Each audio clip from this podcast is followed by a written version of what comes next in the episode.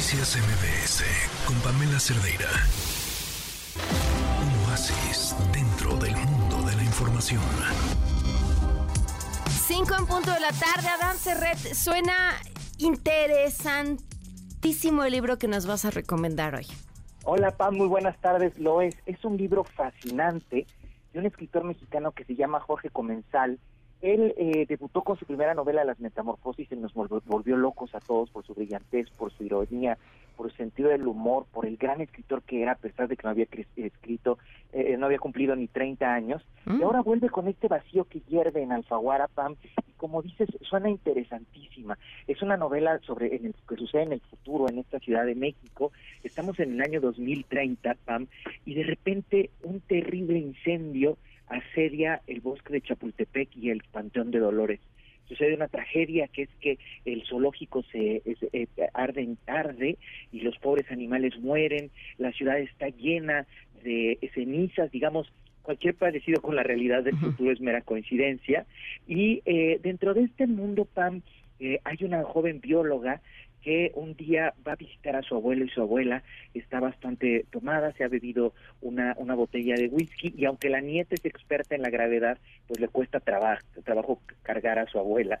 La abuela está en este letargo alcohólico y las confunde con alguien más. Le dice, ahorita que viniste me dijiste esto y por favor no le digas esto a la niña que la niña no lo sabe. La abuela no sabe que está hablando con su nieta y que le está escuchando. A partir de esto, a esta joven le entra la inquietud de saber cuál es el secreto que siempre le han escondido.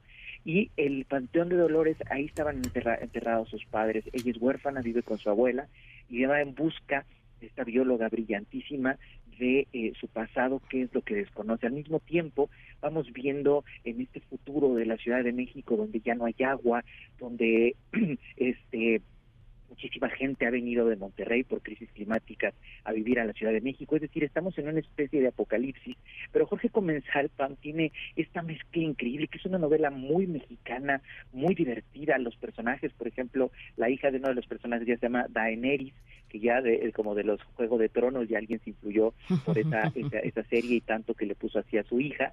Entonces vamos, estamos en este mundo mexicano apocalíptico al mismo tiempo que vamos viendo las posibilidades que tiene este planeta y esta ciudad con el cambio climático, con toda la, la contaminación que asedia al planeta. Entonces es una mezcla aquí donde la ficción, Pam, y como lo hemos visto las veces pasadas, como estos escritores que tratan la ficción son expertos, son gente muy inteligente que lee muchísimos libros de ciencia. Jorge Comensal, por cierto, eh, él ha escrito mucho y él eh, es un divulgador de la ciencia, él estudió, ha estudiado también, eh, es, sabe bastante de ciencia, ¿no? Entonces, creo que se mezcla esta parte el escritor y también el científico, y eso es bellísimo en esta novela de Comensal. Oye, Adán, me, me encanta, pero pensar en un futuro apocalíptico dentro de seis años, no, sí, seis, siete años no es tanto.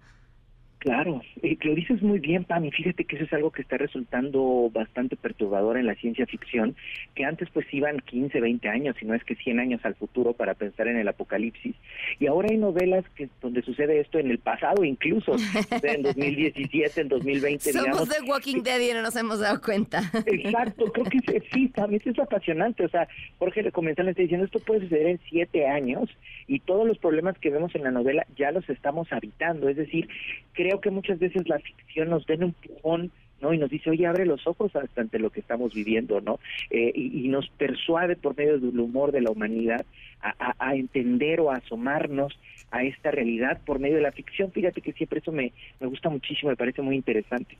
Claro, pues me, me, me gusta, gran recomendación. Y tenemos dar las recomendaciones del público, vamos a oírlas. Vamos a oírlas, me encanta.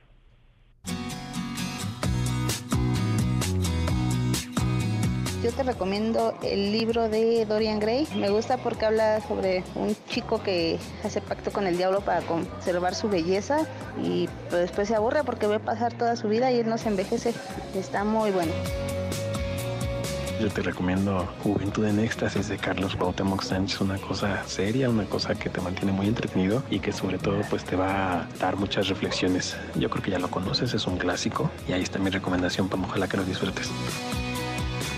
Hola, mi recomendación es Hermano en la Tierra del escritor inglés Robert Swindle, una obra de carácter juvenil que habla de un mundo post-apocalíptico donde dos hermanos tienen que sobrevivir después de una guerra nuclear a gran escala. Saludos.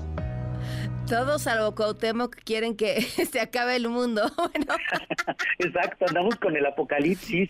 Eh, justamente, bueno, Carlos Cuauhtémoc, que es un clásico, y el retrato de Dorian Gray, que es una belleza. Es un libro fantástico sobre el narcisismo, sobre el paso del tiempo y que está escrito con, con creo que tiene, la, o sea, si lo lees subrayando el retrato de Dorian Gray, subrayas todo el libro porque cada uno es un aforismo y dice una verdad brutal. Recuerdo una de, la vida es demasiado corta para vivir los sueños de los demás. Ah, ok, ya, ok. Oye, que, sí, sí, esa es una gran recomendación, sin duda. Pues gracias, Adán, que te escriban a tus redes sociales. Claro que sí, Pam, ahí está la orden en arroba Red, tanto en Twitter como en Instagram y ahora en Threads, que bueno que está el mundo apocalíptico en las redes también. Muchas gracias. gracias a ti, Pam, te mando un abrazote. Noticias MBS con Pamela Cerdeira.